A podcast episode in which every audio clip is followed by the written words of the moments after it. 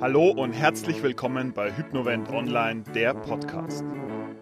Bei uns lernst du, wie du am Ball bleibst, wenn es darum geht, deine Gesundheit, deinen Geist und deinen Körper zu optimieren.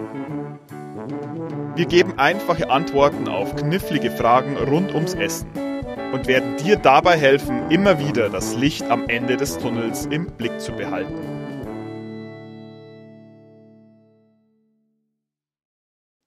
Ja, hallo und herzlich willkommen zu einer neuen Folge von Hypnovent Online, der Podcast. Heute unser Thema Fette bzw. Öle. Ja, fettarme Lebensmittel und Low-Fat-Diäten sind beliebt wie nie zuvor. Aus Angst vor Übergewicht und Krankheiten wird Fett deshalb von vielen so häufig wie möglich gemieden. Dabei braucht unser Körper Fett, denn ohne kann er nicht funktionieren.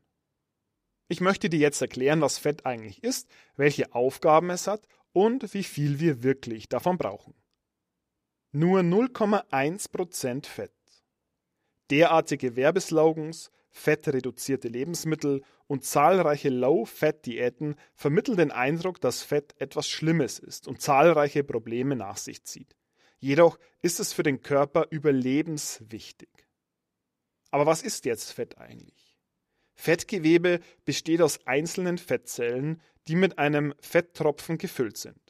Wenn sich die Fettmenge ändert, man also zu oder abnimmt, dann vergrößert oder verkleinert sich dieser Tropfen in der einzelnen Zelle. Die Anzahl der Fettzellen selbst verändert sich im Erwachsenenalter nur noch geringfügig. Fett steckt in vielen Lebensmitteln.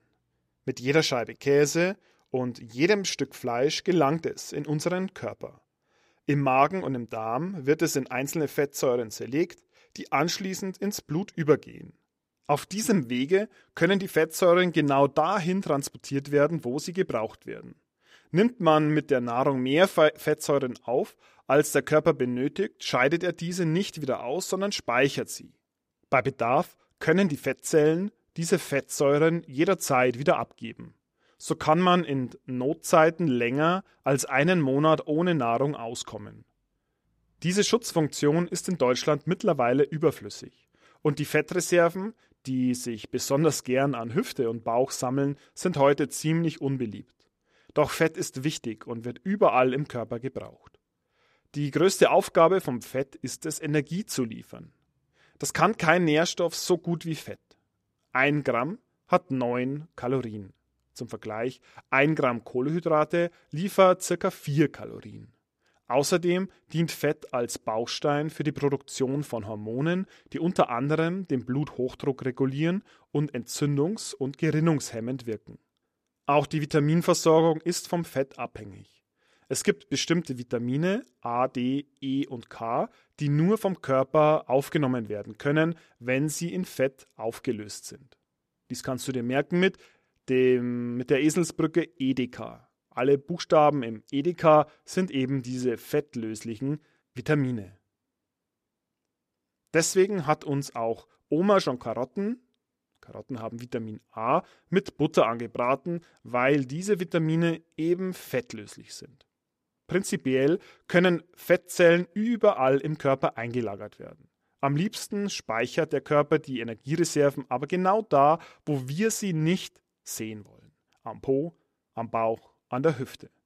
Doch auch an anderen Stellen wird Fett benötigt. Die Fettsäuren, die der Körper für die Hormonproduktion benötigt, sind in den Organen gespeichert. Dazu gehören zum Beispiel das Herz, die Lunge, die Leber, die Nieren oder auch der Darm. Doch wie viel Fett brauchen wir nun? Wie viel Fett der Körper braucht, ist individuell unterschiedlich. Faktoren wie Alter, Geschlecht und Körperbau beeinflussen, wie viel Fett gut für uns ist. Fett sättigt sehr stark und dient als natürlicher Stopper. Ja, wie sieht es nun aus, wenn ich jeden Tag Pommes und Chips esse? Leider ist Fett nicht gleich Fett. Es gibt gute und es gibt schlechte Fette. Decke dabei deinen Fetttagesbedarf am besten nicht mit Pommes, Chips oder verarbeiteten Wurstartikeln, sondern lieber mit Fisch oder hochwertigen Ölen, beispielsweise Olivenöl oder Leinöl.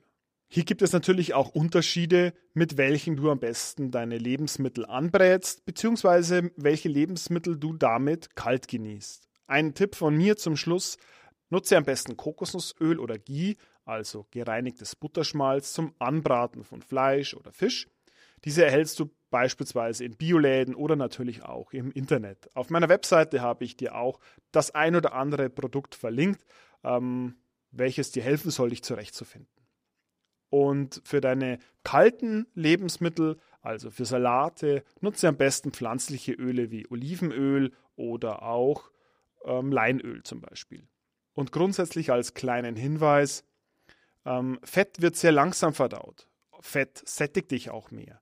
Wenn du also einer Tätigkeit nachgehst, die mit wenig Anstrengung hinterlegt ist oder du den typischen Knochenjob hast, also diese Arbeit, die in die Knochen fährt, aber weniger deinen Puls hochtreibt, dann rate ich dir, dich überwiegend von Fett zu ernähren, da sich dieses eben langsam verdauen lässt, dich lange sättigt und wie eine kleine Kerze dir Energie abgibt. Kohlenhydrate hingegen, also der Zucker, vergleiche ich immer mit einem Stapel aus Zeitungspapier, den ich anzünde und der lichterloh brennt und in Sekunden verbrannt ist und die überflüssige Energie dann in deinen Fettzellen gespeichert wird.